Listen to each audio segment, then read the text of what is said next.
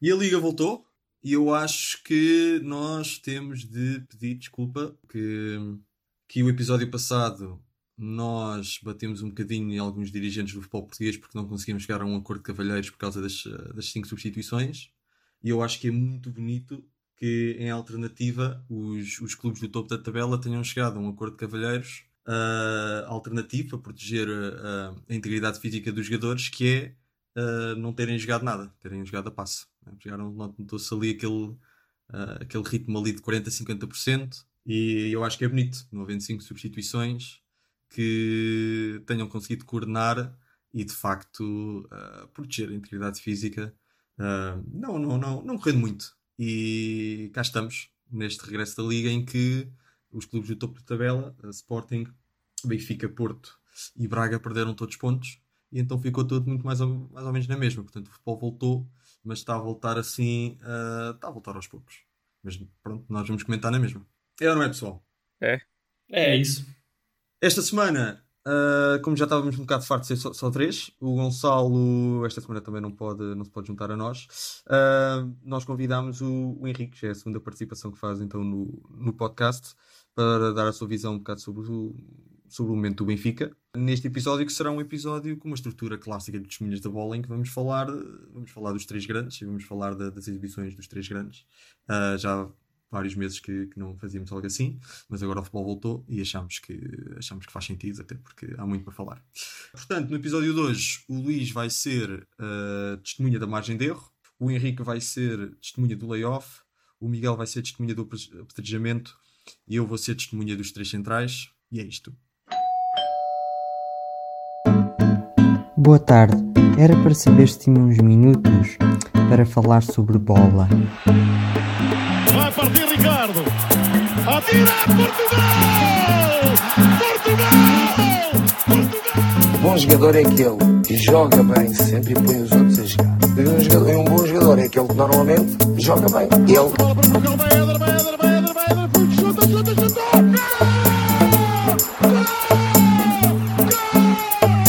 condições normais, vamos ser campeões. Em condições anormais, também vamos ser campeões. Ok, Luís. Porto foi o primeiro a entrar em campo nesta, neste regresso da Liga. Fala-nos fala um bocadinho sobre isso. Foi sim, senhor, e o Sérgio Conceição deve estar orgulhoso porque voltou com identidade. Aquela identidade que a gente já conhece no Porto, que é não jogar nada, não ser capaz de meter uma bola na baliza e muitas vezes não ganhar o jogo. Portanto, acho que é motivo de orgulho. Uh, não, agora um bocadinho fora, fora de brincadeira. Uh, eu até gostei mais ou menos da primeira parte. Uh, por muito frustrante tenha sido, o Porto teve bastante coisa no meio campo, uh, a recuperar as bolas muito, muito altas uh, e a conseguir sair em, em, ataques, aqueles ataques que a gente já sabe, não é a minha forma preferida, aquelas bolas em profundidade uhum. para, para o Marega, sobretudo assim mas conseguiu, a verdade é que conseguiu, conseguiu ser eficaz nesse sentido, não foi eficaz no outro, que foi de realmente meter a redondinha ali dentro do galinheiro, uh, coisa que também não surpreende, tendo em conta que os pontas de lança são o Marega e o Soares e eles também não sabem fazer isso de qualquer maneira. E pronto, foi um bocado isso. Uma primeira parte boa, sem eficácia, a gente pode dizer que é azar, eu, eu já não sei se é azar, que já começa a parecer um bocado parvo dizer que é azar quando acontece sempre o mesmo, que é o Soares e o Marega não conseguirem meter uma bola na baliza quando não, às vezes nem guarda-redes há na baliza. Mas pronto, é, é o que é. Uh, mas esteve bem, vá, pelo menos em todos os outros aspectos. Na segunda parte, eu acho que já se notou um, um bocadinho a fadiga e realmente teve muito mais fraco. O Famalicão não teve grande coisa, mas, mas teve um bocadinho a sorte do jogo e, e tiveram o acreditar e ter uma bola lá dentro que, que, no fim de contas é, é o que vale. Notou-se talvez um bocadinho a falta do Teles, uh, porque o Porto até teve bastantes bolas paradas, mas claro que é sempre diferente quando é o Teles a marcar. Uh, o Sérgio Oliveira e... marca bem também. Eu também gosto. Pois, também tens razão, o Sérgio Oliveira realmente marca bem, mas, mas Oh, mas o Teles é o Teles. Certo. o Teles certo. é o melhor jogador do Porto. Certo. E é estranho, eu nunca tinha visto uma equipa dependente de um defesa esquerdo. É provavelmente a primeira vez na minha vida que eu vejo isto, mas o Porto é bastante dependente do, do, do Teles por alguma razão. Mas pronto, foi um jogo frustrante de ver. Na primeira parte, frustrante porque não dá. É, tipo, para, quê? para quê estar a criar oportunidades de gol se nós sabemos que aqueles dois senhores não, não, não vão conseguir fazer nada? Desta vez juntou-se também o Luís Dias, que também, também tem algumas dificuldades. E a segunda foi frustrante porque o Porto já estava mais cansado e realmente não jogaram nada. É o que é. Depois, só para deixar aqui bem claro, eu vou ser testemunha da margem de erro, uh, porque os árbitros. Não, estou a brincar, não é, não é, sobre os árbitros. Por alguma razão, Rafael pensava que era. Uh, testemunha da margem de erro, porque eu, eu, não sei qual é. Eu gostava de saber qual é a margem de erro do Marchesino. Não entendo, uh, porque eu vou-vos vou dar um, um, exemplo bem simples, que é, que é, que é o seguinte: o Marchesino já Bem, o Marchesino já, já deu frangos até. está ao nível Roberto. Eu, já há muito tempo não vi um guarda-redes num dos grandes a dar tantos frangos numa época. E continua lá. Por outro lado, uh, temos um, um, um, jogador mais jovem, o Diogo Costa, que eu lembro-me, agora por acaso não me lembro do jogo, falha minha por não ter ido feito a investigação, mas acho que foi um, um jogo da taça, em que uh, comete um, um, erro, uma saída assim um bocadinho no limite, em que lhe fazem falta, e acho que depois dá gol, mas o árbitro anula porque era claramente falta so sobre ele. Mas a saída foi assim um bocadinho no limite, e até o próprio Sérgio Conceição, depois do jogo, veio comentar que aquela saída não, não pode acontecer. Então repara que temos aqui uh, um jogador mais experiente, o Marchesino, pode fazer aquilo que quer, já como acontecia, por exemplo, com o Marcano, pode dar os francos que quiser, pode dar as derrotas que for preciso ao, ao Porto e vale derrotas. Este Marchezinho vale muitas derrotas ao Porto, ao, ao pontos perdidos. E depois temos um jogador que uh, comete um erro que até nem foi assim tão grande porque sofreu falta e há VAR e o VAR realmente diz que é falta e não acontece nada e que é completamente crucificado pelo próprio treinador.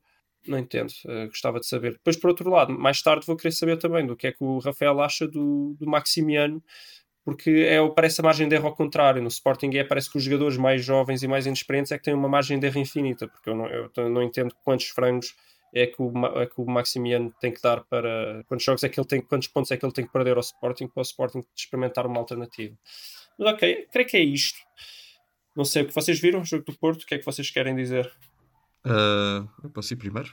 Eu vi o jogo do Porto, uh, concordo que houve ali alguma desplicência no ataque. Uh, não houve um futebol bonito, como tu disseste, mas em princípio devia ter dado para ganhar. O Famalicão estava mais ou menos uh, controlado. E depois acontece uma daquelas coisas que muda o, o rumo do jogo e afeta psicologicamente, psicologicamente todos os jogadores em campo. Afeta os do Porto porque um frango daqueles, uh, uma pessoa começa a pensar o que é que nós estamos aqui a fazer. não, frango, na verdade é uma grande assistência. É uma assistência, pronto. Realmente um frango. Agora depende do que é, que é a definição do frango de cada um, não é? Mas Uh, e pronto, e dão aquela moral ao, ao, aos jogadores do Famalicão. E depois o Porto não conseguiu, não conseguiu dar a volta psicologicamente e eu assumo que também não ajuda o facto de o ritmo competitivo ainda não estar super alto de forma a, a ter feito o pressing final naqueles últimos minutos de forma a conseguir ainda o empate ou quem sabe, quem sabe a, a vitória. Portanto, de facto, tentaram entrar uh, com tudo, não conseguiram. Marega teve alguns, algumas, uh, desperdiçou algumas jogadas, como sempre. Uh, o Soares também não anda a fazer muito grande. Aquilo que o Soares traz é, de facto é o jogo aéreo, mas aí também não. Nem, nem, desta vez nem assim. Mas desta vez nem assim. Agora, pronto, o Famalicão também é uma equipa, é uma equipa que se tem mostrado muito competente durante este campeonato, a jogar em casa. Uh, portanto. E que foi quem mais ganhou com esta jornada. Exatamente, exatamente. Todos, todos os clubes acima perderam pontos. Em relação ao Marchesini, eu não. Eu acho que de facto não é apesar de não ser uma noda, não achar a noda que tu achas, sim, não acho que não é o Porto podia arranjar melhor. Uh, lembro no início, quando ele chegou, eu achei que ele era melhor, melhor guarda-redes do que acho agora. Toda uh, a ah, gente achou. Certo. Só, só, só para também não estar aqui a dizer quando, que eu adivinhei, não é? Eu não adivinhei, quando, eu achava que ele era um craque. Certo. E de vez em quando, eu também já ouvi alguns jogos a fazer boas exibições e se calhar também a conquistar alguns pontos para o, para o Porto, mas. Uh, Recentemente não. Recentemente provavelmente não. Portanto, também não, demonstra, eu acho, eu acho... demonstra que psicologicamente se calhar há ali qualquer coisa que não, está, que não está a correr bem. Agora, em relação à margem de erro, obviamente depois também depende sempre do que é, qual é que é a alternativa, não é? Um, e eu de facto não estou não a ver qual é que é a alternativa para o Machezinho uh, na baliza. Se calhar ainda vão buscar outra vez o Casilhas. Pode ser que, que o homem com um coração assim já débil ainda, ainda consiga fazer melhor Quem que o Machezinho. Mas, mas, ah. fora de brincadeiras, eu acho que o, o Diogo Costa realmente é melhor que o Marchezinho. Agora, fora de brincadeiras. Não, do que ele tem jogado, do que eu tenho visto, ele tem jogado bastante esta época nas taças. Uhum. eu não vejo que o Marchezinho seja melhor. Não vejo onde, não vejo no quê. Uhum. Sinceramente. Pois, mas o guarda-redes também é sempre aquela posição que, que realmente é sempre mais difícil trocar, não é? Estar a tirar esse, esse, esse voto de confiança um guarda-redes, tirar um ponta de lança, ter o ponta de lança no banco de dois jogos é uma coisa que se vê muito, não é? Dois ou três, não está a dar, pá, tudo bem, sim senhor. Fazer isso com guarda-redes é uma coisa que se pouco, não é? É um, é um- tirar essa confiança um guarda-redes é uma coisa que no mundo do futebol parece ter mais, mais peso. Ahm, e portanto não acontece tanto. E eu acho que é daí que, que a margem de erro vem. Portanto, acho que não é, não é da questão de ser velho no caso do Marchezinho ou de ser novo no caso do, do Max no Sporting. Eu acho que é uma questão de que ah, o guarda-redes é uma posição que historicamente não, não, é um jogador que não é trocado com essa facilidade. Agora não perguntes bem porquê. Se, se calhar é uma percepção que psicologicamente um, um, guarda-redes que seja substituído fica mais psicologicamente afetado. Talvez isso seja verdade, talvez não, não sei. Ah, enfim. Mas historicamente eu acho que é preciso um guarda-redes fazer muita, muita porcaria durante muitos jogos seguidos para de facto para perder a titularidade. Pronto, o que eu acho mais preocupante no Porto é de facto haver ali alguns jogadores que não estão a render aquilo que, que nós sabemos que eles podem render como, como o Danilo. E se calhar de haver outras soluções ah, no banco, ou pelo menos no plantel, como o Nakajima, que não, que não são utilizadas e que se calhar faziam falta para este, este Futebol Clube do Porto que, que se vê, apesar de ter recuperado nas últimas jornadas bastantes pontos ao Benfica, não anda a praticar grande futebol e também anda, também anda a perder alguns, alguns pontos pelo caminho. E pronto, mas é o, mas é o que eu acho sobre, sobre o Porto, sobre o jogo. O Danilo, o Danilo, que eu concordo contigo, mas que, bem visto as coisas, até nem teve mal, porque o, meio campo do Porto na primeira parte teve super sólido e também, eh, quer dizer, o gol do Marchezinho não é propriamente culpa do Danilo. Não, não, Podemos imputar esse. Então, eh, eu até acho que o Danilo não teve mal. Ele depois realmente pareceu um bocado mais cansado mais para o fim do jogo e também teve que sair, até porque o Porto queria arriscar um bocadinho mais e ir à procura do gol. Mas eu, eu não, não sei, Que- quero ver um bocadinho mais do Danilo para ver se ele regressou um bocadinho melhor do que aquilo que estava antes. O Nakajima é questão de. Não sei, parece que ele já está com um processo porque ele não quer treinar, porque quer prestar apoio à mulher que estava com problemas respiratórios. Eu não entendi se isto tem alguma coisa a ver com a pandemia. Eu, eu admito que não, porque pelo menos as notícias não estão, não estão dadas nesse sentido. Eu também acho um Pá, bocado eu- estranho, não, não, não entendo. Eu acho que ele, tipo, pá, primeiro por ser japonês e já ter vivido algumas, algumas doenças parecidas lá, a ideia que eu tenho é que ele, pelo que eu ouvi, é que ele ficou com bastante medo de, de voltar aos treinos e aos jogos por, Hum. ter medo de ser infectado e depois levar para casa. né? jogadores? Pá, eu acho é que Hum. Uhum. a diferença ok, é que, tipo, ele já tendo vivido na Ásia, os países todos já, por isso é que os asiáticos não, não têm problemas em meter máscara e na Europa e nos Estados Unidos as pessoas pensam que é um atentado à liberdade. Eu acho que foi um bocado aí, ver? Eu costumo acreditar que se ele tivesse bem integrado no plantel e as coisas de relacionamento com Sim, seja, também pode ser. tivesse que, que ele não que ele não jogasse Hum. só, porque, só por causa disso. Mas talvez, não sei. Eh, o facto de ser japonês, pá, enfim. Não sei, eu acho, eu acho que isso, isso pode ter contribuído, mas acho que há ali, Acho que qualquer coisa. É capaz. há ali qualquer coisa entre o Sérgio Conceição e o Nakajima, que isto é algo que nós já andamos a falar desde o primeiro episódio deste podcast, que aquilo não, aquilo não, não liga. E O pronto. próprio Sérgio Conceição fez questão de deixar bem claro à Hum. frente das câmaras. Exato. E, mas agora, nesta altura do campeonato, eu acho que fazia falta. Mas eh, provavelmente o Nakajima eh, calçará muito pouco até, até ao final da época. Enfim, não sei se mais alguém quer. Miguel ou Henrique querem dizer alguma coisa sobre. Não sei se viram o jogo do Porto. Eu não vi o jogo do Porto. A única coisa que eu estranhei e que não, não estava à espera que, que este Porto, ou que o Porto que eu estou habituado eh, que acontecesse, foi o Porto chegar ao empate. Portanto, o Famalicão chegar ao, ao 1-0 acontece, foi um erro do, do Marquezine, acontece. Eh, agora, quando o Porto chega ao empate, o que eu, espero, o que eu esperei foi: ah, isto o Porto vai ganhar o jogo facilmente, mas não foi o que aconteceu. O, o Porto sofre o segundo Também gol. me surpreendeu. Até porque o jogo não estava nesse sentido, não é? Quando o Porto marca, eh, a moral vira totalmente ao contrário. Exato, exato. Mas- E, o, e o Famalicão é que, é que chega ao segundo gol e, pronto, e o segundo gol do Famalicão aí sim matou completamente o Porto. O que vale é que o Benfica aproveitou no dia a seguir Uhum, e conquistou um pontinho precioso. exato. Epá, mas malta, isto, isto, é um bocado, isto é um bocado estúpido, mas o Benfica está em primeiro no campeonato, não é?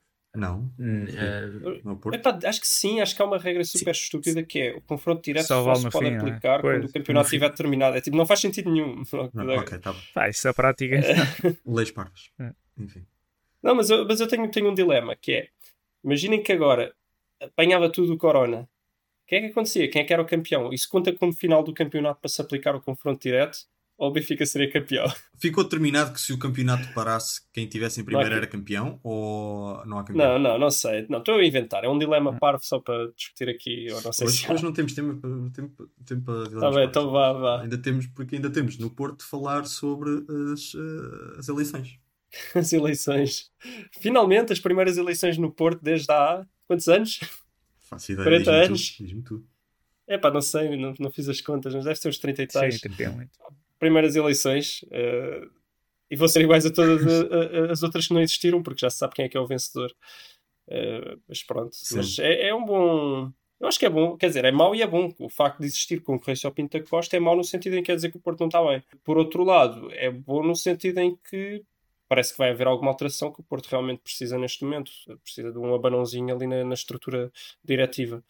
E, pronto, não, não vai acontecer nada agora, mas, mas pode ser que na próxima vez o Pinto da Costa já não lá esteja, o que eu acho que é bom. Eu costumo dizer isto, porque obviamente todos os portistas têm assim um- uma certa gratidão para com o Pinto da Costa, mas, mas já acabou o tempo dele e tem que, tem que vir outra pessoa. Agora, achei curioso, só que um tiki-taka antecipado, eh, o Pinto da Costa dizer que ah, se o Rui Moreira fosse eu não ia. Epá, eu acho, acho que isso é, é muito agir de se dizer depois de consumada a coisa, não é? Eu, eu gostava de ter visto o Pinto da Costa dizer isto antes de se candidatar. Olha, ó Rui, se tu te candidatares eu não vou. Acho que, acho que teria sido bem mais interessante. Acho que é muito fácil, de- depois da coisa consumada, falar. E também achei muito engraçado o Pinto da Costa dizer que eh, presidente da Câmara do Porto, portanto autarca, não é político. Não sei, é uma coisa. Depois podemos virar assim um Aquelas- bocadinho para o lado político comentar isso. Cada pessoa tem as suas definições pessoais de- das coisas, não é? É, eu acho que político. O que é que é política então mesmo? Pois, política é só governo central, isso é, isso, isso é sabido. Ah, é sabido. Isso é sabido. Pelo menos no norte. Pronto, Ah, pronto, pronto. Pronto. Mas portanto, Pinto da Costa, obviamente, continuará, mas vou pôr a pergunta, uma pergunta difícil. Mas consegues pensar em alguém que preferias ter à frente do Porto que não o Pinto da Costa, mesmo que não tenha concorrido às eleições? Ou, Epá, ou é só ou é figura verosímil. Verosímil. Quem tu queiras? Epá, eu quero o Vilas Boas. Ah, pois é, tu gostas muito de Vilas Boas. é. Não, e o Vilas Boas já disse que um dia quer ser presidente do Porto. Agora, não, Ainda provavelmente falta não muito. vai acontecer tão Sim. cedo. Ok. Mas, epá, é assim, eu, sinceramente, eu não, eu não ficaria mal com o Rui Moreira antes do Pinto da Costa ter dito o que disse. Agora estou super desconfiado. Mas se me dissesses que era o Rui Moreira, eu também dizia, olha, não está mal. Mas agora não, agora estou super desconfiado. Desconfiado porquê? Por este apoio do Pinto da Costa, Portanto, achas que É. seria, achas que seria, ia para lá, mas seria um, um fantoche? Não sei, epá, não sei, não sei, mas fiquei preocupado. E realmente também fiquei preocupado com a, com a questão da promiscuidade com a política que eu não tinha pensado nisso. É, E eu não quero, eu não quero políticos no futebol. Ah, Ok. também gostava de evitar. Ok. pá. Gostava de evitar isso, não, não, não quero, não quero. Para mim isso devia ser proibido. Devia ser proibido, devia ser crime. Não, políticos e futebol não. Raio de tô- essa? Estou a exagerar, estou a exagerar. Não, estou a exagerar, mas não quero, não quero políticos e futebol. Se isso não queres, puder não no máximo, acontecer, tu no máximo não queres políticos, e- políticos no Porto. No máximo. como assim? Ah, não, como é que vais impedir? O máximo que podes fazer é, é, nas eleições para, o- para a presidência do Porto, se aparecer um político, não votar nele.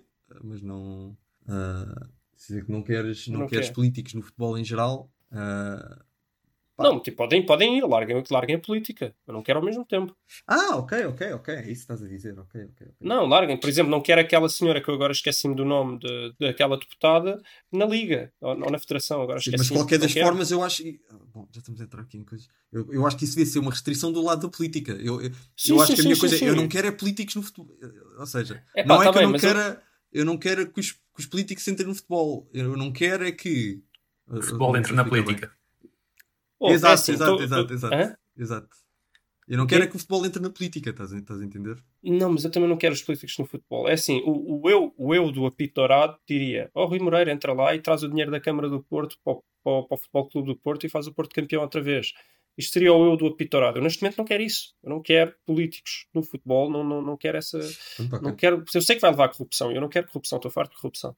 Pá, eu prefiro que o Porto perca sem.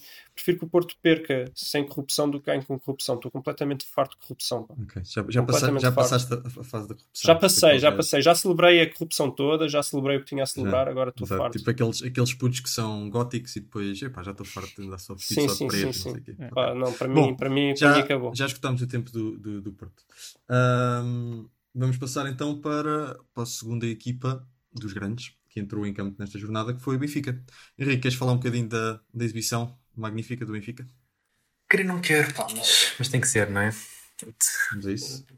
Ah, já falei, agora vai a tua vez. Dois meses e tal depois do, do último jogo do Benfica, depois do Porto empatar, eh, perder, depois do Porto perder, o Benfica podia chegar à frente, ficar completamente dependente dele. Tudo levava a crer que o Benfica ia entrar em campo com, com todas as ganas para, para os 10 minutos estar a ganhar 3-0, mas não. Entra, entra tudo na mesma. É futebol lento, sem, sem grandes ideias. Podia efetivamente ter, ter marcado um gol logo nos primeiros minutos pelo Rafa, mas depois disso pouco mais se viu. Se esse gol tem entrado, se calhar o Benfica tinha ganho 5-0 e, e o jogo tinha, sido, tinha tido outra história. O que, o que conta é que, é que a bola não entrou na- nem, nesse, nem nesse lance, nem em nenhum outro. Ah, chegámos ao intervalo com a equipa a jogar devagar, devagarinho, injustificadamente. Segunda parte, esperava-se que o Benfica viesse com novas ideias, se tivesse um treinador em condições. Ah, mas não, veio tudo na mesma. O Benfica a atacar com sete jogadores, com oito jogadores, toda a gente ali em cima, mas a gente olhava para o, o meio campo defensivo do Tondela, tínhamos a equipa toda do Tondela encostada às cordas, a equipa toda do Benfica em cima do Tondela, mas toda a gente parada. Portanto, estava tudo marcado. O jogador que tinha a bola andava, olhava, olhava, olhava, e não havia uma linha de passe, não havia uma movimentação, não havia uma desmarcação. Lances de bola parada, o Benfica tem 10, 11 cantos para variar uh, face aos últimos jogos. Uh, não há, não há um, um grande lance de perigo, não, há ali umas bolas, umas carambolas que, que vão à trave, podiam ter entrado com alguma sorte, acabaram por não entrar, mas não há trabalho de, de bolas paradas. Não há, não há em termos de, de ataque posicional, não vejo ali grande trabalho da parte do Bruno Lage. Uh, e para meu espanto, o Benfica empata o jogo, a jogar com o Tondela, no Estádio da Luz, e o Bruno Lage chega à, à conferência de imprensa e, e diz que o Benfica eh, fez um jogo razoável, não foi assim tão mal. E eh, o senhor não acabava a conferência de imprensa sem ser despedido. Isto é, só, só pode estar a gozar depois de ver o Porto perder pontos e poder saltar para a frente do campeonato. Eh, Tem um jogo em casa com o Tondela em que não joga absolutamente nada uh, e vem e diz: não, não, isto não foi assim tão mal. Não foi assim tão mal. Eu entendo o que ele diz. Ele diz que não foi assim tão mal no sentido em que ainda criaram bastantes oportunidades de gol, mas eu acho que o Benfica jogou mal. Acho que uma coisa não tem necessariamente a ver com a outra. Mal seria se o Benfica não criasse oportunidades de gol com o Tondela. Pois. Essa experiência que tu falas de jogadores ali a tocar a bola e ninguém se mexe, isso é. Pronto, para ti pode ser algo novo, mas isso é, o, é a semana nossa de cada dia. Eu, não, para o nosso de cada semana, é isso que eu quero dizer. Eu troquei, eu troquei o coisa. eu para o nosso de cada semana para um adepto do Sporting. Mas eu Mas percebo, sabes, eu percebo mas, que mas sabes alguém que, que não vivo, esteja habituado seja, seja agressivo. mas sabes que eu vivo muito bem com isso. Eu sei que sim, eu sei que sim. Eu sei que sim. Uh, pronto, e a juntar a isso, nos últimos nove jogos, uh, o Benfica tem uma vitória para todas as competições. Nos últimos, os últimos 18 pontos do campeonato, o Benfica ganhou 6. E os últimos 3 jogos, o Benfica tem 3 empates, com o Tondela e com o Moreirense em casa e com o Setúbal fora.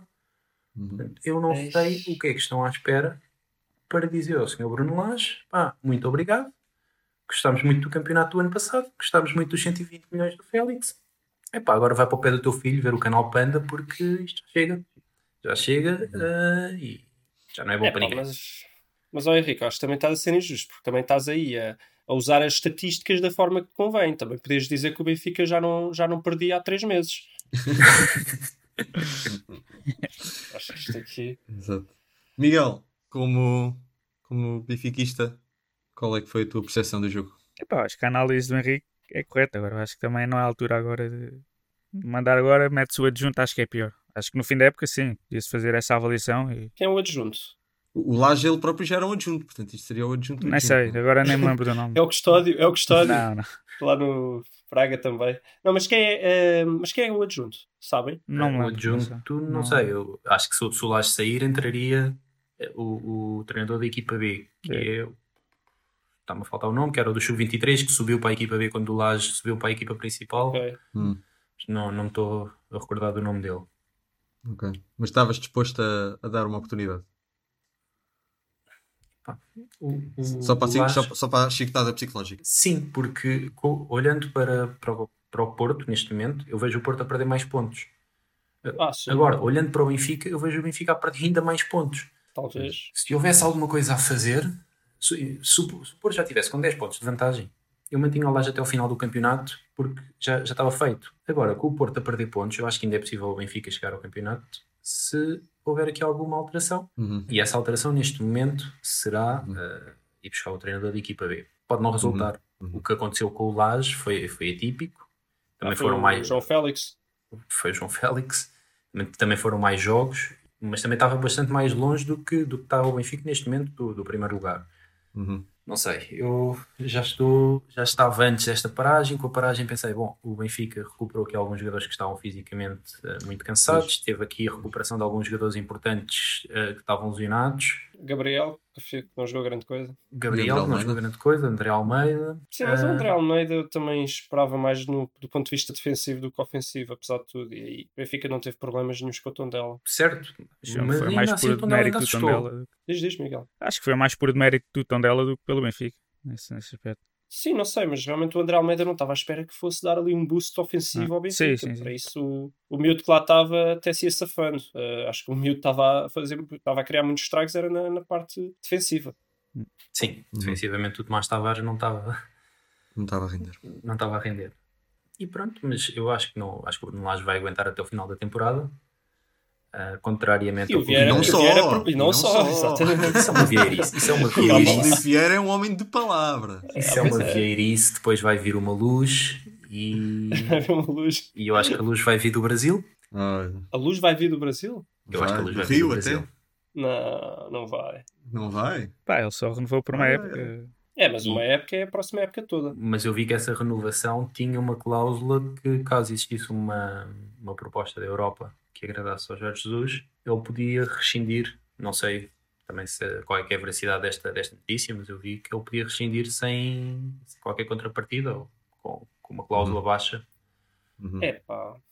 O Jesus não vai fazer isso ao Flamengo. Uhum. Pá, não sei, olha, como aquilo está no Brasil. Pois. Eu acho que é mais por aí. Eu acho que é mais por aí. O Jesus. Eu acho que aquilo no Brasil, pá, se aquilo se fossem responsáveis, o futebol agora também não voltava. E lá está, é que, é que o futebol agora, em princípio, vai parar aqui no verão, não é? Mas lá continuaria, não é? Sim, então agora é que tá- estava a começar a época. Pois, exato. Portanto, pá, não sei. Na, na verdade não já tinha começado. Eu acho que por esta altura já havia brasileirão ou não? Não sei, mas tenho a ideia que sim. Ah, Acho que que já, sim. já devia ter começado para aí o há um brasileiro mês. já ou assim. está. É, Exato. já tinha. Eu tenho forte esperança que, que a luz venha do Brasil. Para mim, eu já, tô, já fiz as pazes com Jesus. O, o karma, o meu karma, se, com o Jesus, se fosse eu a decidir o futuro dele no Sporting, eu acho que não faria tão, tão bom. Na altura, para mim, tudo correu como eu quis ao Jorge Jesus no Sporting. Ah, neste momento já estou já com as pazes feitas com o Jorge Jesus. E Eu acho que ele é melhor ele- treinador agora do que quando estava no Benfica. Sim, sem dúvida, sem dúvida. Acho que ele evoluiu bastante. Evoluiu e mesmo, mesmo no Benfica ele, ele, Ele evoluiu evoluiu bastante. bastante Yeah, no Benfica Ah. ele evoluiu muito. aqueles últimos anos eh, em que ele é bicampeão não eram o Jorge Jesus, aquele fanfarrão, aquela... ainda havia ali qualquer coisa, mas já não era aquela fanfarronice. Eh, depois no Sporting piorou um bocadinho. Aquele Mas a primeiro ano com questão, o Bruno mas a questão Carvalho. não é. Para mim ele perde o campeonato um pouco pela fanfarronice dele. Ah, yeah, ele admite isso. no início. Mas pronto, eu acho que o Jorge Jesus eh, está ansioso por voltar a Portugal e eu estou ansioso para voltar a ver o Benfica a jogar um bom futebol. Jogar a bola, pois. Pois, Mas a cena é que o Luís Filipe Vieira, quando faz estas promessas de manter treinadores, é para normalmente cumpre, não é? Mas tu estás convencido Mais desta vez. menos. Só... É pá, isso até é um certo É, limite. ele viu a- não- Ele viu a luz, Não ele viu a luz durante quanto tempo? Ele viu o Luís durante quanto tempo? Estás a falar de quem? Rui Luís Vitória. Vieira? Sim, ele disse que viu uma luz que ia ser Ah, campeão o com o Rui Luís. Vitória e depois despediu o Rui Vitória. Despediu. Sim, não, mas já não- havia, Não despediu, já havia uma... pressões. Então não interessa, ele disse, eu vi a luz, ele vai ficar até ao final da época. Não ficou. Então, Aham. então também não vale nada. Seja, ele realmente nota-se que ele faz por isso. Atenção, não é como aqueles que, que lançam palavras vazias. Eu, nesse aspecto, eu acho que o Luís Filipe Vieira, quando diz, ele quer mesmo cumprir. Uhum. Epá, só que chega a uma altura que é- a pressão é tão, é tão insustentável que ele tem que deixar ir. O Rui Vitória foi quase mais uma demissão do próprio Rui Vitória do que, do que dele, mas acabou por deixar ir. Pois. Claro. Então. Pois, não sei. Vamos ver. Eu não estou assim tão, tão seguro que o Luís Filipe Vieira vai deixar o Laje, o Laje ir, mas também vai depender um bocado de como é que são as exibições do Benfica até ao, até ao final da época. Sim. Uh, veremos se a coisa começar a, melhorar. Um, em relação ao jogo do Benfica, queria só dizer que reforçar aquele ponto do regresso, que eu acho que o, o que de facto é bastante preocupante neste regresso do Benfica, apesar de haver uma continuidade no nível de exibições, é o facto dessa, dessa continuidade se observar, apesar do regresso de, de Gabriel e André Almeida, quando havia uma certa, havia uma certa teoria de que pá, o Benfica está a jogar mal, mas é porque estão aqui a faltar alguns jogadores e tal, e quando, quando eles chegarem, a coisa, a coisa até funciona melhor. E aparentemente Não, ainda não. Continuam- um, jogo, um jogo de facilidade, de dificuldade reduzida, ah, continua, continua a mostrar as mesmas ah, fragilidades. E eu acho que, portanto, os benfiquistas têm algum, algum, alguma razão para estarem preocupados com, com, com o que aí vem, mas por outro lado, ah, pode ser só uma coisa psicológica de, como o Henrique disse, tivessem marcado cedo, a coisa engrenava e depois. ah, e, Mas vocês sentiram, vocês, ganho. vocês sentiram que o Porto perdeu e vá para mim, talvez o, o Henrique discorde, mas aquela fanfarronice do, dos benfiquistas não aconteceu de todo. Tipo, o Porto perdeu e toda a gente, ah, então, aí amanhã a gente passa para a frente. Epá, não, não, não, espera aí, calma, se calhar não passamos, temos de ter cuidado. Olha, olha o Marítimo, olha o Marítimo de dar não sei quantos anos. Tipo, eu vi um cuidado no discurso dos benfiquistas logo após a, a derrota Mas do é Porto. normal quando, é normal quando o Bem. Benfica nos outros jogos anteriores só tinha ganho um. Bem, então estão descaldadíssimos. Claro que estão. Yeah, mas é para estar. Pois? Mas é para estar. Eu por acaso estava com alguma fanfarronice. Estavas? Estava, Pessoalmente? estava, estava com alguma. E, e- e já estava a adivinhar que o Porto iria perder pontos com o Famalicão. Eu, eu tinha Eu um pressentimento também, não sei porquê. Tipo, acho que foi aquele Gil Vicente também a começar a época. pa- parece- Pareceu-me parecido. Pareceu-me parecido. Uhum. Ok. Mas pronto, continuamos de layoff. Exato. Exato. E, bom, se calhar vamos avançar para o próximo tema, mas ainda dentro do, do Benfica, porque depois do, do, do futebol em si, né, jogo jogado, bola na relva, ah, continuaram, continuaram ah, a acontecer coisas com o Benfica. Miguel, queres falar do, do apedrejamento? Um Sim, bocadinho? vou ser testemunha do apedrejamento. Pessoalmente não, não percebo o que é que passou na cabeça daqueles adeptos, entre aspas, né? que pá, não sei se vocês viram o vídeo, mas basicamente aquilo aparece em, Vi. pá, não sei, deviam ser no mínimo 20, 30. Rodei o autocarro, supostamente acho que identificaram seis adeptos, que devem ter sido os que efetivamente acertaram no autocarro, mas quer dizer, não, não percebo qual é a ideia destas pessoas. Mas não percebo o que é que acham que, que isso vai fazer positivo para a equipa. Num- Numa altura destas, depois do primeiro jogo, ataca o autocarro da própria equipa, à porta do centro de treinos e, e acham que, que isso não vai acontecer nada e vai, vai melhorar os jogos da equipa no próximo jogo. Parece uma estupidez. Ah, e segundo, acho que, não sei, este tipo de coisas, como já comentámos várias vezes aqui, devem ser punidas severamente. Não sei se, se isto vai dar alguma coisa, tal como todos os, os casos da justiça, mas não sei, espero que sim, espero que as pessoas deixem de ter estas ideias. Parecem uma estupidez absoluta. E pronto, espero que, não, que o efeito na equipa não seja assim tão, tão grande. Pá, Depois eu lembrei-me de ver e, por exemplo, o Weigl já tinha sofrido um ataque com um autocarro, por isso ele deve ter sido um trauma No bastante. Dortmund, não é? Sim, no Com- Dortmund. com Com aquele jogo com o isso é que o Mónaco. Benfica o contratou. É um já, já, já experiente. Já a experiência. Pá, não, não sei, não consigo perceber. eh, Pá, sei que há gente burra no mundo, mas assim tão burra é um bocado. Um bocado chato de Pois. ver e não sei. Pá, espero que isto. Que, que os que já foram identificados rapidamente sofram alguma consequência e Henrique, Mi- O Miguel, o Miguel ainda tem 10 aninhos, estou ingênuo.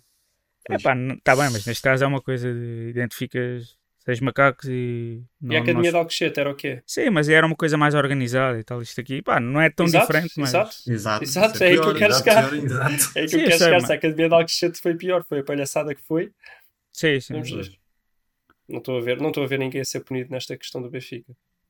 Eu acho que é, é interessante agora ter sempre o termo de comparação do, Com, sim, do que foi o caso de Alcochete com, com estas coisas. Não é? Eu acho que estes acontecimentos, apesar de serem graves, empalidecem sempre um bocadinho quando comparados com o caso de Alcochete, que depois, no final de contas, em termos de justiça, não deu assim tanto, não é? Uh, Só deu penas aos que já eram traficantes de droga e coisas Exato. do género, que já tinham Exato. antecedentes, que Exato. já tinham levado penas suspensas anteriormente e aí estava agora na hora de finalmente levarem uma penazinha. De resto, não deu pena Exato. a ninguém. Exato. Deu-me pena a Portanto- mim, deu-me pena a mim, que eles não estejam todos na cadeia. Portanto, eu acho é interessante este timing deste acontecimento logo a seguir ao, logo a seguir ao, Ao julgamento. ao julgamento de Alcochete e de facto de haver percepção e que nós discutimos aqui que, que, não, que as penas não foram suficientemente pesadas, que esta questão da pena suspensa e, e tudo mais para um crime com esta gravidade não faz muito sentido. E eu acho que é interessante depois, poucos dias, uma semana a seguir a esse, esse verdito, ver-se a resposta de- deste tipo de pessoas que está predisposta a cometer estes crimes que, ah, ainda com, a, com, a- com o verdito fresco na sua memória, achou que, ah, se é isto, vamos, vamos começar a apedrejar autocarros, porque isto obviamente não... Isto não é nada, não é? Eu não tenho antecedentes criminais, pá, em princípio não sou apanhado, se for apanhado também é uma pena suspensa, pá. Não, não me não me chateia muito. E eu acho que isto, indiretamente, eh, mostra que as penas de Alcochete foram, foram demasiado leves. Mas pronto. Insuficientes. Mas pronto. Henrique, o que tens a dizer sobre. Mas isso não é um problema do futebol. É um problema da sociedade. Uhum. Porque se, não há, se não há penas que sejam aplicadas a quem, a quem faz estes atos, eh, eles vão se repetir e repetir cada vez mais. Uhum. Porque, porque há pessoas que não, não, não pensam, não é? E ir apedrejar o autocarro dos jogadores é uma coisa que que não, não faz sentido absolutamente nenhum. E quanto a isso, penso que, que estamos falados. Que os jogadores precisavam efetivamente de sentir um apertão, precisavam da parte do presidente e que parece que levaram Levaram, e que não gostaram. Sim. Isso ainda, Sim. ainda me deixa. Sim. Mas Acho estes, apertões funcionam. Do Eu acho que presidente. internamente, da- do presidente, acho que sim, acho que faz todo o sentido que funciona. Mas depende do apertão, não é? Depende de qual é que é, depende de qual é que Pois, é como a fizeram, mensagem. então. E dos adeptos? Vá, eu sei que isto passou dos limites, mas acham que um- apertões dos adeptos funcionam? A minha, a minha opinião sobre isso é que epá, isso vai depender de pessoas para pessoas. Se calhar vai haver jogadores que não estavam, que estavam com alguma displicência e que depois de serem ameaçados, se calhar entram no próximo jogo com vontade de correr mais. Mas eh, se calhar há outros jogadores em que isto os afeta psicologicamente e até baixa o rendimento. E até mesmo, se calhar, aqueles jogadores que eh, depois disto acontecer decidem de facto correr mais, aumentar o seu nível de entrega. Se as coisas se tiverem azar e as coisas começarem a correr mal, depois aquilo psicologicamente também os afeta. Não é? Se calhar entram e na primeira, na primeira meia hora mandam uma bola ao poste e tem assim um, momento ou outro mais infeliz e aquilo começa a afetá-los psicologicamente a pensar o que é que vai acontecer ah, depois do jogo, dado que pá, então é um dia com azar e depois disso depois ficam afetados e o rendimento ainda baixa mais. Agora, se é possível que haja alguns jogadores que ah, tenham um comportamento mais displicente ah, e que, confrontados com esta situação, tenham um abre-olhos e decidam, epá, de facto, sim senhor, temos de, temos de trabalhar mais, epá, é possível. Agora, eu acho que o efeito líquido disso, em princípio, é negativo. Em relação, ao- em relação à intervenção do, do, do presidente, acho que, pronto, dependendo de qual é que é o teor da mensagem, ah, pode fazer sentido o presidente, o presidente ah, intervir e, e tentar passar uma mensagem aos jogadores e depois lá está. E depois se, se os jogadores levam, levam a peito ou não, vai depender, ou se devem levar a peito ou não, depende do teor da mensagem. Se foi mais ácido ou não. Ah, aparentemente os jogadores do Benfica não, joga- não jogaram muito, portanto ou a mensagem do Luís Vieira foi demasiado agressiva, ou então não foi. Os jogadores do Benfica são só umas, umas florzinhas de estufa e agora sem saber o que é que aconteceu fica difícil de, de Pá, julgar. pelo que eu li, o Vieira basicamente disse-lhes que pá, não sei se usou a expressão vergonha, mas basicamente era tipo, era uma vergonha este jogo, porque pá, penso que o Benfica foi o único clube grande da Europa que, que não fez redução de salários e que deviam ter feito um jogo muito melhor e não sei o quê. Só que pelo que eu vi também, os jogadores basicamente disseram, ah, isso é culpa não é nossa, é do treinador. Pensaram assim. Então é um bocado. É assim, quando, quando, se nota, quando se nota aquilo que o Henrique diz de Hum. os jogadores em campo não correm o suficiente, ou seja, não há É. movimentações para criar posicionamentos na defesa adversária, etc. Epá, eu acho que a certo ponto fica difícil culpar o treinador, não é? Um... Não. Depende. Não, também, também, também. Não, peraí, peraí. Tu vai ver, vai também ver tem um uma jogo- parte de culpa, mas eu acho que os, os jogadores não podem, quando se nota que não há entrega, e às vezes nota-se que não há entrega, Sim. ah, não, os- isso não, desculpa, não desculpabiliza o facto do treinador, se calhar, não ter montado bem a equipa ou não ter trabalhado bem, não desculpabiliza o facto de não haver um visível esforço físico dos jogadores. Sim, mas eu- quando tu dizes, por exemplo, aquele Benfica que pega na bola ali no meio campo com dois jogadores e fica a passar com a bola de um para o outro, de um para o outro, isso não é falta de entrega, isso é falta de ideias. Falta Não, de mas é ideias é falta. culpa não, do não, treinador. não, não, não, mas a questão não é quem tem a bola. Quem tem a bola, obviamente, se não tem Eu linha de passe, não sei, tem linha de passe. O problema sei, é exatamente sei. os outros jogadores Não, que, estão não à, que estão à frente não, não correm para abrir linhas de passe. O Eu é sei, mas, mas não Quem não tem a parece, bola não corre. Sim, mas não me parece que eles saibam sequer para onde correr. Pois, esse, É o que eu esse é o dizer. problema. Isso para mim é culpa do treinador. Eu Agora, acho, que- também eu não- acho não- que os jogadores dizer- a jogar a este nível, com a experiência que têm, que já demonstraram em épocas passadas e até em meses passados, que conseguem ter algum entrosamento e se conhecem, etc. Epá, eu acho que é muito difícil um treinador ser tão mau, tão mau, tão mau, que destrua isso. Pronto, é a minha opinião. eu acho que eles não têm ideias. Não vou, não vou dizer que não há ali jogadores que também estão um bocado sem correr, vá, mas eu, eu vejo que não há ideias. Eh, Não, não há movimentações. E o treinador pode estar lá a gritar, ele está lá no campo e agora então eles ouvem de certeza. Pode estar lá a gritar, tu, movimenta para ali, tu para ali, tu para ali. Pode, pode gritar com eles, faz a movimentação. Eles não estão a fazer. Ainda pode fazer outra coisa, que é sentá-los no banco. Tirá-los. Eu não, Olha, quando tiver cinco substituições, então. eu não, isso, isso, as substituições, isso é outra coisa.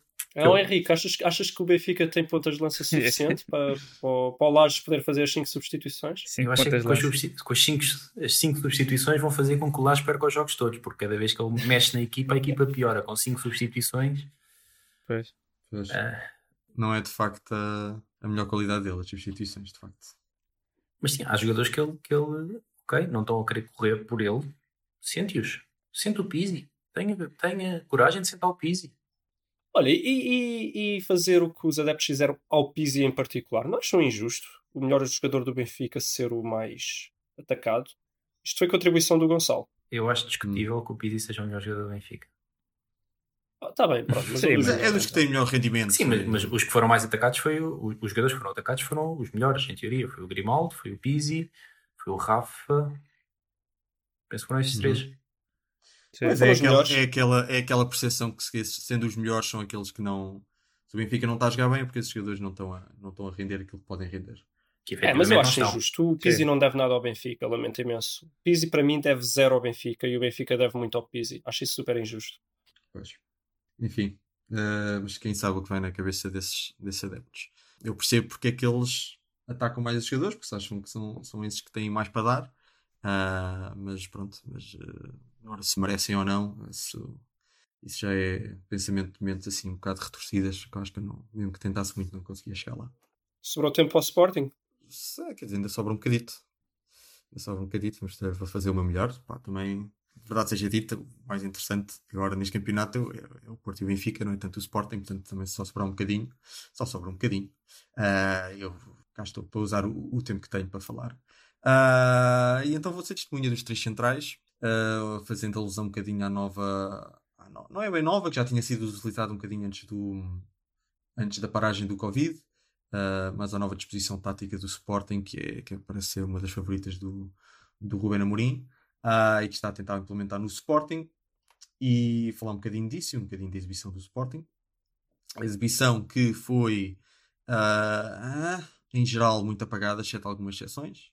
Basicamente, todos os jogadores estiveram medíocres, ou pior que isso, exceto, eu diria, o Camacho, Rafael Camacho, o Giovanni e o Sporar que de facto tentaram ali correr um bocadinho mais, agitar um bocadinho as coisas. Depois houve- jogadores com uma jogadores com um rendimento muito abaixo daquilo que nós sabemos que ele podem dar, como, como o Vieto. E depois tivemos também a estreia de, de alguns jogadores eh, jovens, o Quaresma e o, e o, e o Mateus Nunes, que supostamente ainda tem, de, tem, tem a pressão de ter de pagar o, o Ruben Amorim, segundo, segundo o Varandas.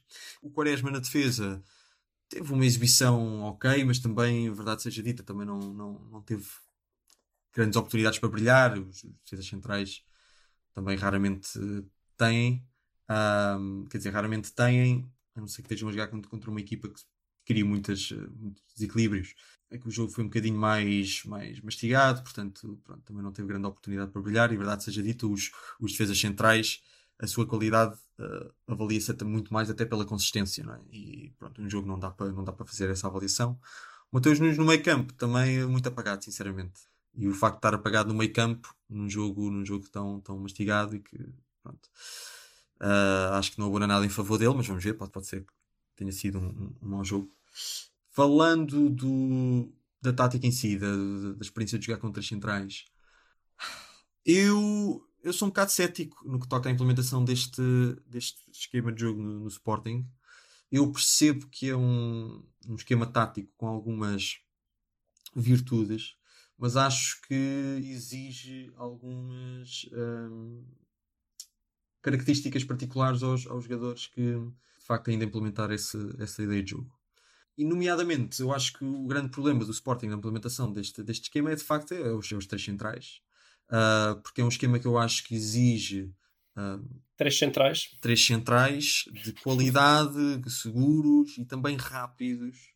E o Sporting com Coates, que é um bocado um jogador assim mais, mais pronto, agressivo, com o Matia, que já, que já não vai nada para novo, e, com, e por outro lado com, com Quaresma, que se calhar é demasiado novo e que eu imagino que tenha feito toda a formação a jogar em, numa linha de quatro defesas e agora a ter de jogar com esta pressão de ir, para, ir fazer os primeiros jogos na, na, equipa, na equipa A eh, com jogadores, com colegas de equipa que não conhece tão bem ainda por cima num esquema tático para ele imagino que seja absolutamente novo estar a jogar numa linha de três centrais em vez de uma linha de quatro eu acho que é uma pressão muito grande e, e tem tudo para, para correr mal e para queimar o rapaz e portanto eu não sei, sou um bocado cético Uh, eu acho que ofensivamente tudo bem. Um, jogar com três centrais, até a ideia dos três centrais é depois os laterais subirem muito, e verdade seja dita, a nível ofensivo isso acontecia muito e tem acontecido muito no futebol português. As ideias implementadas ainda pelo, pelo Jorge Jesus, que quando foi para o Sporting também implementou, e via-se muito o Sporting fazer, fazer jogar com, com o início do processo ofensivo, o William Carvalho tem que recuar e fazer um bocado, lá está, a ideia dos três centrais e depois os, os dois laterais subirem muito, e portanto, ofensivamente o Sporting, a ideia de jogar com, com, com três centrais não é, não será assim tão estranha aos, aos jogadores. Agora, defensivamente, o facto de ter os três centrais, eu acho que é, é algo que, ao qual os jogadores não estão habituados e até se habituarem vai custar e não sei se uh, tem o, os jogadores com as características certas para fazer esse, esse tipo de jogo. Uh, ainda para mais, depois o, estava a jogar com três centrais, mas depois também a jogar com o Mateus Nunes. Ainda não percebi muito bem qual é que é a posição do, do Mateus Nunes, se é mais trinco, se é mais os oito, pronto. Mas estava a jogar com uma, com batalha o Mateus Nunes, a certo ponto o Mateus Nunes sai entrou, entrou o Dumbiá, que é um, um, trinco, e portanto tivemos a jogar com três trincos, com três, com três centrais e dois trincos, o Batalha e o Dumbiá, numa fase do jogo em que nós até precisávamos marcar e até estávamos com superioridade numérica.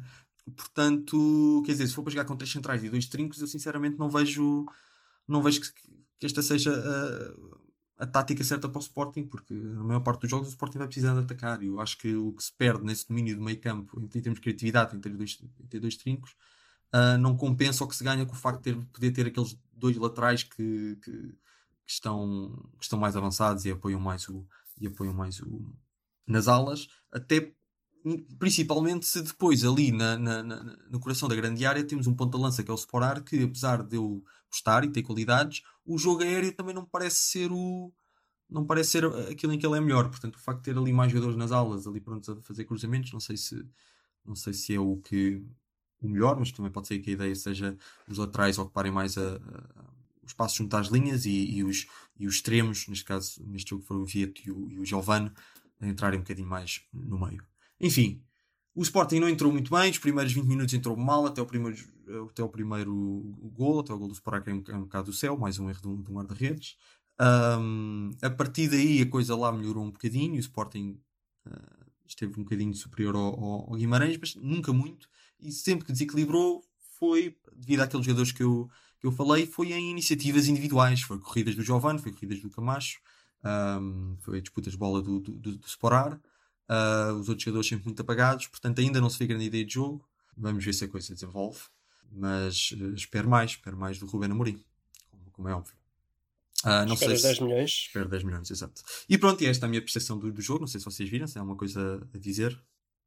Eu fui vendo, mas não tenho muito a dizer. Eu, pá, a tática dos três centrais, eu ainda vou dar uma chance. Eu, eu mostrei-me cético quando o, o Ruben Amorim foi para lá pela mesma questão que tu. Eu acho que o Sporting não tem três centrais. Tanto não tem, que teve que ir buscar o, o Quaresma, que eu nem sabia que existia. Uhum. E essa é a parte onde eu me mostro mais cético. Tudo o resto, eu não, não sei se é assim tão óbvio. A questão do, dos dois strings, etc. Epá, depende de como é que vão jogar. Isso, isso, nunca, isso nunca é assim tão óbvio.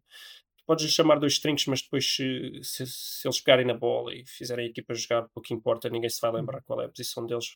Vai depender claro muito não, de, de a muita questão- micro. Um 6 normalmente não tem a capacidade criativa que tem um, que tem um jogador que normalmente joga. em O William Carvalho avançadas. tinha. O William Carvalho tinha alguma. Ou Tinha, seja, mas tinha, mas tinha no lançamento do jogo hum, em contra-ataque, não é? Não era um jogador que em ataque continuado o William Carvalho não ia, não avançava e fazia grandes passos ras- rasgar a defesa, não é? Não é isso que. Sim, mas, mas pronto, mas vai depender muito da micro. Para já vais ter dois, dois laterais bem subidos e vais ter os extremos a poder cair na linha ou cair mais, mais dentro e a compensar também alguma falta de, eh, de ofensiva, de capacidade ofensiva do- do- do- dos médios. Vai depender muito da micro. Vai, eh, de- vocês hoje em dia focam-se muito na tática. Eu acho que cada vez mais o futebol está em certos movimentos micro que o treinador estabelece para certos jogadores e para certos momentos do jogo. Vai depender muito disso. Portanto, eu vou dar uma chance ao, ao Ruben Amorim, também vou dar uma salva- chance, mas só, só estou a dizer que também não me espantava que a coisa não corresse bem. Sim, com a ressalva só que não tem três centrais. Portanto, se é para continuar na próxima época, vão por favor contratar centrais. Claro. Só isso que eu, que eu tenho a dizer. Claro. Uh, fora isso, eu acho que o Sporting teve ali momentos. Atenção, o Sporting teve ali momentos em que jogou bem depois do gol. Uh, podia muito facilmente ter vencido o jogo. Teve aquele azar, que eu já nem sei se é azar, porque o Sporting faz sempre isso, que é deixar sofrer-se golos do nada. Exato. Uh, às vezes nem, eles nem são previsíveis, eles acontecem. Não, não há aquela previsibilidade da outra equipa estar em cima do Sporting que tu dizes, olha, estes não tardam a sofrer um gol. Não, Não, é, Mas pronto, é uma habilidade- sim. é uma habilidade especial que o Sporting tem e pronto. Sim, há uma certa isso é, não é? Já, já, já vem de há muito tempo uma certa desplicência, e às vezes a equipa está a atacar, a equipa, portanto, o adversário está a atacar e nota-se que há ali uma certa desplicência de aquela jogada já devia ter sido resolvida, mas às vezes o Sporting até recupera a bola e em vez de resolver logo a questão, ainda consegue perder outra vez. Ou os jogadores estão ali à volta da grande área do Sporting e não há uma pressão suficientemente ah, É, em cima É, para recuperar e para forçar o erro, porque está tudo um bocado, está tudo um bocado à espera. E isso depois dá gol. Foi o que aconteceu no, no- no segundo gol do Guimarães. Eles tiveram ali um bocado de espaço ali na, na, na- à entrada da grande área e depois tiveram também um bocado de sorte, um bocado de uma carambola e pronto. E que o jogador que devia ter seguido o jogador do Guimarães não, não seguiu e, e foi gol. Sim, falta, falta alguma agressividade, alguma confiança exato. Epá, e alguma qualidade que também nunca ajuda com o resto. Exato, exato. Ah, de ressalvar que também o Amorim acho que também não esteve bem porque, ok, que ainda não há 5 substituições, mas há 3 e o Amorim só, só usa duas e não usa uma terceira que podia ter, lá está, podia ter acabado o jogo com mais gente no ataque em vez de ter acabado com, com Dumbiá e Batalha. Isso não quer dizer Ah, nada. Não quer dizer nada, mas eu sei que não quer dizer nada, mas quer dizer, mas às vezes eh, ajuda a ter mais gente. Ou seja, há um bocado passar de Queres trocar o passar, passar obviamente passar de três avançados para quatro como o Lage faz, obviamente isso não traz nada, mas se calhar passar de um para dois e- ainda ajuda qualquer coisa, não é? E pronto, se calhar o, o, o Sporar dava-lhe jeito de ter ali um bocado mais ajuda do que em vez de estar o Sporting a reforçar a posição do, no meio campo. Enfim, Ele, por acaso, ele até perguntaram, ele explicou porque é que não usou mais substituições. mano. E tinha um bocado ah, a ver é? com a Então, coisa que, não o- ouvi, então diz-me. pá, que o, que o Luís estava a comentar de movimentações micro de alguns jogadores. E ele basicamente disse, já não me que era o jogador, mas disse que, que estava ali Hum. a pensar de substituir, mas depois viu que o jogador estava a fazer mais ou menos o que é que ele queria e, e acabou por não usar. Mas pronto. Olha, eu gosto muito do Amorim a falar. Sim, sim, sim. Também gostei, ele também justificou, ele também justificou a má exibição do Mateus Nunes. Eh, pá, justificou com um bocado de falta de experiência. Ele também eh, justificou com. Eu acho que ele disse que o Sporting estava em inferioridade numérica no meio campo. Eu acho que ele disse qualquer coisa do género também que ia ser sempre difícil porque ele ia estar em inferioridade numérica e que pronto, e que era preciso muita experiência, apesar da qualidade que ele tem, era preciso muita experiência para, para conseguir à primeira eh, ser bem sucedido naquela situação. Eu gosto dele a falar, sinceramente. Pois, eu também Sim. gosto dele a falar, mas se não ganhar jogos, para mim. Claro, mas, mas também tens que lhe dar tempo. Ah, vamos ver. Vamos ver o que é que sai dali. Enfim. Ah, no final acabou por não ser muito mal, porque o Braga também, o Braga também perdeu com o Santa Clara. Esse jogo já não vi. Não estou assim tão, tão com tanta fome de futebol que vai haver um Braga Santa Clara. O Braga vai cair muito. O Braga vai cair muito. O Custódio não é treinador. Pois, vamos ver. Não sei se tem alguma coisa a dizer sobre o Sporting ou sobre o Braga. Eu É, não não. vi nenhum, nem, nem o Braga nem o Sporting, só, só acho um pouco estranho agora com esta tática dos três centrais. Em termos ofensivos, o Vieta ainda não estar a jogar no lugar dele, continuar a jogar como extremo. Eu acho que ele, Hum. o, o Ruben Amorim podia aproveitar, possivelmente também não tem avançados, mas podia aproveitar para, para jogar num 3-5-2 e não num 3-4-3 como tem jogado, com, Uhum. com, o- com o Vieto no, no lugar dele a 10 a apoiar os avançados. Agora também os avançados do Sporting neste momento é o Sporar e é o outro rapaz da equipa sub-23. É o Giovanni, não? O Giovanni acho que é mais extremo. Ah, não, tem o outro, sim. Epá, mas também podia, que- quem, quem, quem o impede? Portugal também jogou com Nani e Cristiano Sim, Ronaldo sim, foi sim. campeão europeu. O Benfica, o Benfica também chegou a jogar com o Guedes e agora deu uma o branca. Rafa, mas o Guedes e o Rafa. Sim, mas não, também não queria ser tão extremo, mas acho que o Benfica chegou a jogar mesmo com um ponta de lança e com o Guedes. Ou seja, o Guedes também não era avançado na altura, o Guedes Ah, era um extremo. Não, não, não, não acho totalmente descabido que há falta de melhor coisa que se meta o Sporar e o, e o Giovanni num ataque mais flexível. Uhum. O Giovanni é capaz de vir atrás, fazer a linha, fazer o meio campo e o próprio Sporar também é bastante flexível, porque não? Pá, eles não vão ter o base Dost, não, já, isso, isso acabou, Sim, porque não? sim.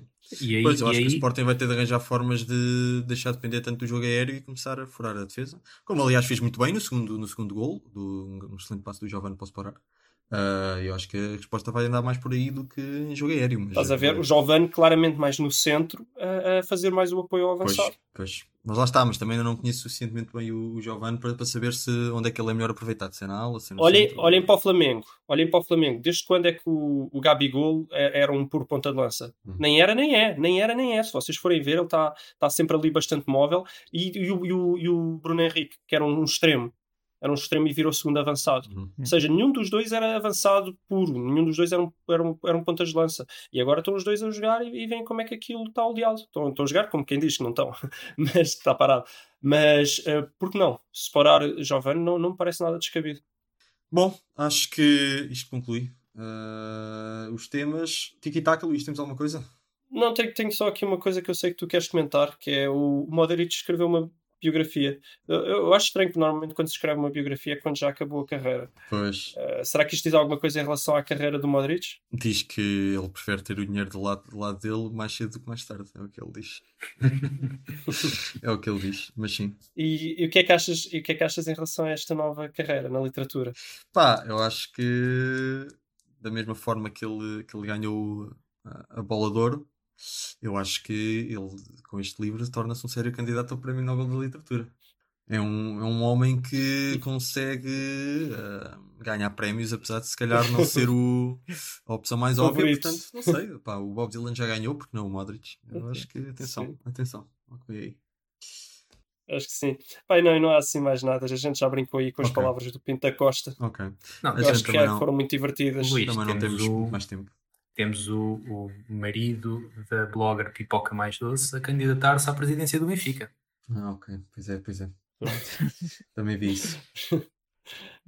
Epá, não sei, não sei se merece comentário. Quando tu és famoso por ser o marido de Da uma, pipoca da mais. pipoca mais de, de uma tipa que eu nem sei qual é o nome, só, só sei qual é o nome do blog. Quando é, quando é essa a tua razão à fama, eu acho que isso é mesmo. Ah, Eu acho que não consegues ser ainda famoso, ainda famoso, mas menos famoso que isso. Entendes? Acho que isso é o, é, o, é o nível mínimo de ser famoso. É ser marido de alguém que eu nem sequer sei o nome, mas sei vagamente quem é. Então, isso, é, isso é o nível ideal para entrar num Big Brother famoso. Exato, exato, exato. Exatamente isso que se quer. É assim que se mete, é assim que se mete. E na presidência do Benfica. Pois, infelizmente é esse o nível de- das eleições à presidência do Benfica. Pois, porque também não é só eleições no Porto, né? as eleições do Benfica também já andam aí a fazer correr tinta. Mas pronto, ah, no, futuro, no futuro voltaremos a esse tema. Ok, foi o programa de hoje. está tudo. Está tudo, já foi um bocadinho mais, mais longuito, como, costuma, como costumava ser antes do, do Covid atacar. Muito obrigado a todos. Muito obrigado. Até para a semana. Obrigado.